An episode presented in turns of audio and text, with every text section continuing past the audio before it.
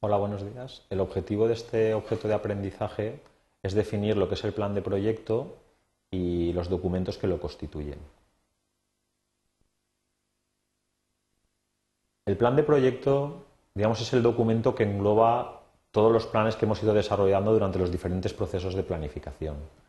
Eh, es muy importante que remarquemos que el plan de proyecto es el, es el elemento fundamental, el núcleo central de lo que es la gestión de proyectos porque como, iremos viendo en los diferentes eh, eh, cursos de este módulo, eh, todo gira alrededor del plan de proyecto, tanto de prepararlo como de seguirlo estrictamente. digamos que, ¿qué incluye el plan de proyecto? Pues bueno, en primer lugar incluye los planes de gestión principales del proyecto, es lo que denominamos la línea base del proyecto. ¿Qué es la línea base del proyecto? Pues incluye los requisitos de nuestro proyecto, es decir, elementos de cumplimiento obligatorio. Estos elementos normalmente solemos encontrarlo en el acta o contrato que ha iniciado el proyecto. Incluye el alcance, qué es lo que tenemos que hacer en el proyecto. Incluye el cronograma, cuándo tenemos que hacerlo y los costos, cuánto nos costará hacer el proyecto. Esto, digamos, es el núcleo central de nuestro plan de proyecto. Pero el plan de proyecto incluye muchas más cosas. En primer lugar, tenemos que recordar que hay otros planes que no se consideran este curso al ser un curso de iniciación, pero que en un plan de proyecto real deberían de estar. La gestión de riesgos, la gestión de calidad, recursos humanos, comunicaciones, adquisiciones, contratos.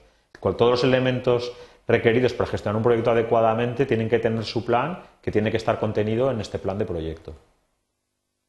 Además, el plan del proyecto incluye otras cosas que no son exactamente planes, pero que son muy importantes.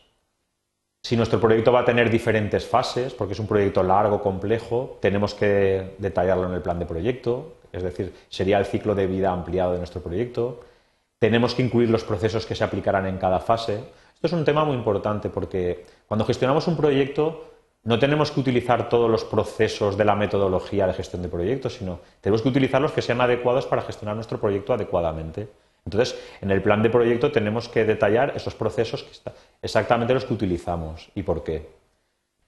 Eh, en cada caso hay que utilizar, se pueden utilizar diferentes herramientas y técnicas. No hay que utilizar todas las técnicas posibles.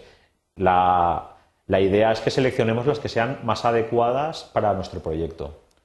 También es muy importante que en el plan de proyecto pues, contemplemos las posibles interacciones entre, entre diferentes procesos, las entradas y salidas de cada proceso, la forma en la que ejecutaremos el trabajo o cualquier, cualquier otro aspecto, factor que consideremos importante en la gestión del proyecto debería de estar incluido en el plan del proyecto. Eh, el project manager o jefe de proyecto, digamos, es la persona responsable en primer lugar de hacer el plan de proyecto, es decir, de planificar el proyecto. El responsable no quiere decir que sea la única persona que hace el plan de proyecto. Normalmente el plan de proyecto se hace en colaboración con el resto del equipo del proyecto, aunque él es el responsable fundamental. Y después, cuando estamos ejecutando el proyecto, el project manager es el responsable de, digamos, de, asegurar que las tareas se ejecuten estrictamente de acuerdo con este plan. Tanto pues, el, el jefe de proyecto tiene que estar continuamente monitorizando el alcance, los plazos, los costos, la calidad, etcétera, se cumplen de acuerdo con el plan de proyecto. Digamos que el plan de proyecto en principio es fijo y solamente debería cambiarse mediante un procedimiento formal que es la, solicitud de cambios o control integrado de cambios. Normalmente cuando hablamos de control integrado de cambios, eh, lo que estamos diciendo es que, en primer lugar, hay una serie de solicitudes de cambio que se deben revisar. Y después, estos cambios se, deben aprobar. no, todos los cambios solicitados tienen por qué ser aprobados. Normalmente, la autorización para realizar un cambio en el plan de proyecto eh, tiene que ser externa al proyecto, suele ser alguien que tenga la autoridad para hacerlo.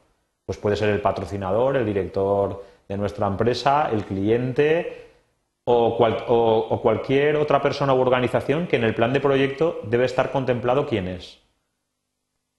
Un aspecto también muy importante es que el plan, de, el plan de proyecto se tiene que mantener siempre actualizado, es decir, nosotros siempre tenemos que tener disponible la última versión porque es la que nos está indicando el plan que debemos seguir. Muchas gracias.